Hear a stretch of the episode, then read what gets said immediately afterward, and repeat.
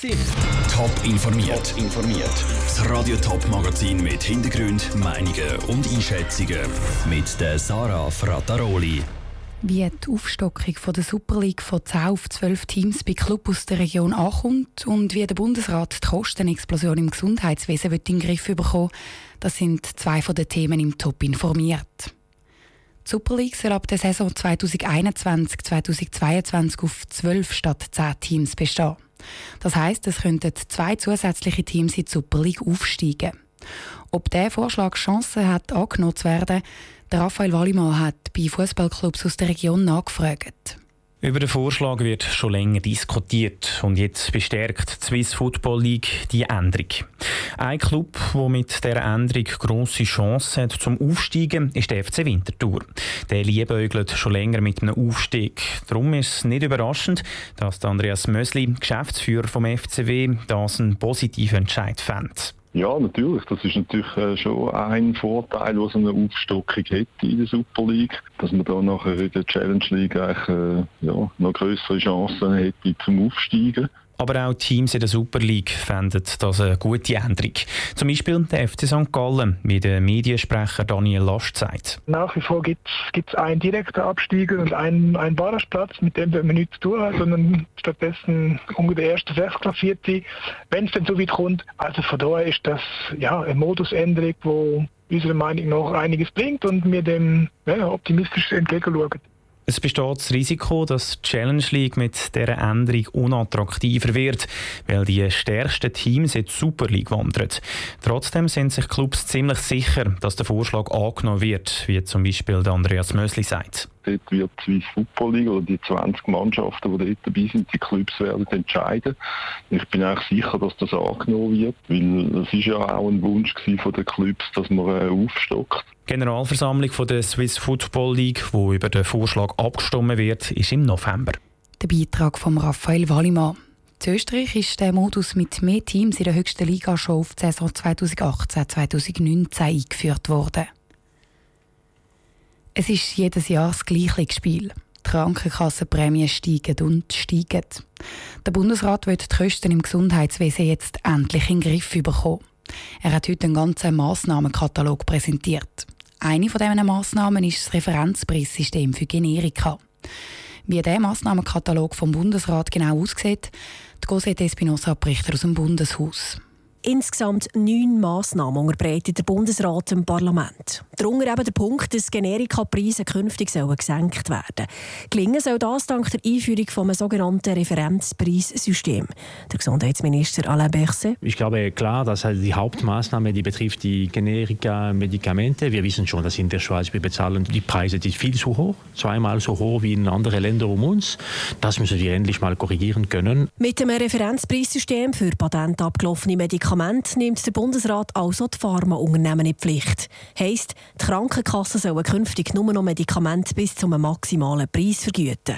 Als positiven Effekt vom Referenzpreissystem schätzt der Bundesrat, dass 300 bis 500 Millionen Franken jährlich könnten eingespart werden. Die Hersteller von diesen Generiken, die müssen ja in der Tat akzeptieren, äh, hoffen wir mindestens, äh, Preisreduktionen, aber äh, nicht unmögliche Reduktionen. Nur Reduktion in die Richtung von Werten, die die Länder um uns haben.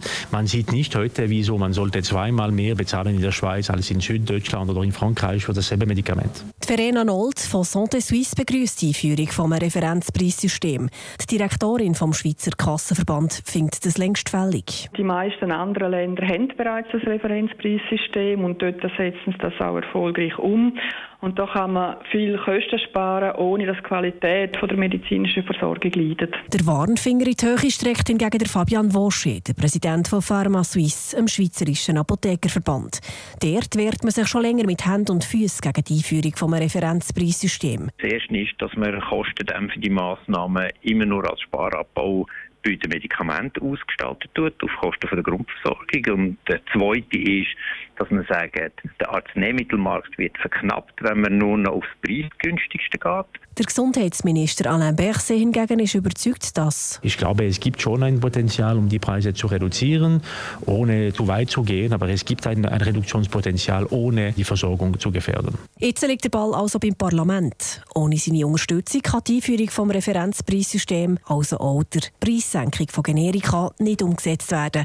Dazu braucht es nämlich eine Änderung im Bundesgesetz. Die Cosette Espinosa hat berichtet. Besonders jubeln über die geplanten tieferen Preise für Generika-Medikamente tut übrigens der Konsumentenschutz. In einer Mitteilung schreibt er, die Preise für Generika in der Schweiz seien heute viel zu hoch. Wer mit einem Automat fahren lernt und an die Fahrprüfung geht, der darf seit dem Februar ohne zusätzliche Ausbildung auch geschaltete Autos fahren. Ob jetzt, ein halbes Jahr später, alle Fahrschüler nur noch mit Automaten an die Prüfung wollen, die Vivienne Sasso hat bei Fahrlehrern nachgefragt alles fahren, egal ob die Leute Fahrprüfung mit einem Automat oder einem geschalteten Auto bestanden haben. Der Entscheid ist nicht bei allen Fahrlehrern gut angekommen. Viele sind der Meinung, dass nur die richtig Auto fahren können, die im geschalteten Auto gelernt haben.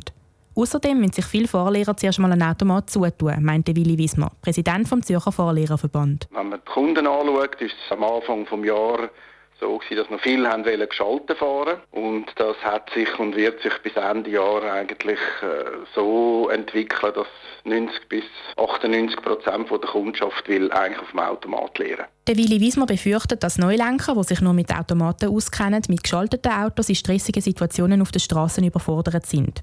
Es könnte gut sein, dass die Neulenker, die nicht so geübt sind mit Schalten, noch länger brauchen zum Anfahren oder sich in der Kurve verschalten. Das könnte nicht nur zu genervten anderen Verkehrsteilnehmern führen, sondern auch zu Unfällen. Darum möchte der Willi Wiesmann eine Empfehlung machen. Ich würde zum Beispiel jemandem, der nur auf dem Automat lernt, wärmstens ans Herz legen, wenn er die Prüfung auf dem Automat abgeschlossen hat, dass er doch noch soll die Ausbildung weiterführen soll, dass er äh, auch einen Geschaltenen kann bedienen Ob das jetzt privat ihm irgendjemand kann beibringen oder ob das der Fahrlehrer ist, sei dahingestellt. Bis vor zwei Jahren sind im Kanton Zürich noch 5% von allen Fahrschülerinnen und Fahrschülern mit Automaten an Prüfung. Nach der Einschätzung von Willi Wiesmann wird sich das zukünftig wahrscheinlich komplett ändern. Der Beitrag von der Vivienne Sasso. Wie sich die Gesetzesänderung auf die Sicherheit auf den Schweizer Straßen auswirkt, das kann der Bund nach so kurzer Zeit noch nicht sagen. Das Bundesamt für Straßen zieht dann in zweieinhalb Jahren Fazit. Top informiert, auch als Podcast. Mehr Informationen gibt es auf toponline.ch.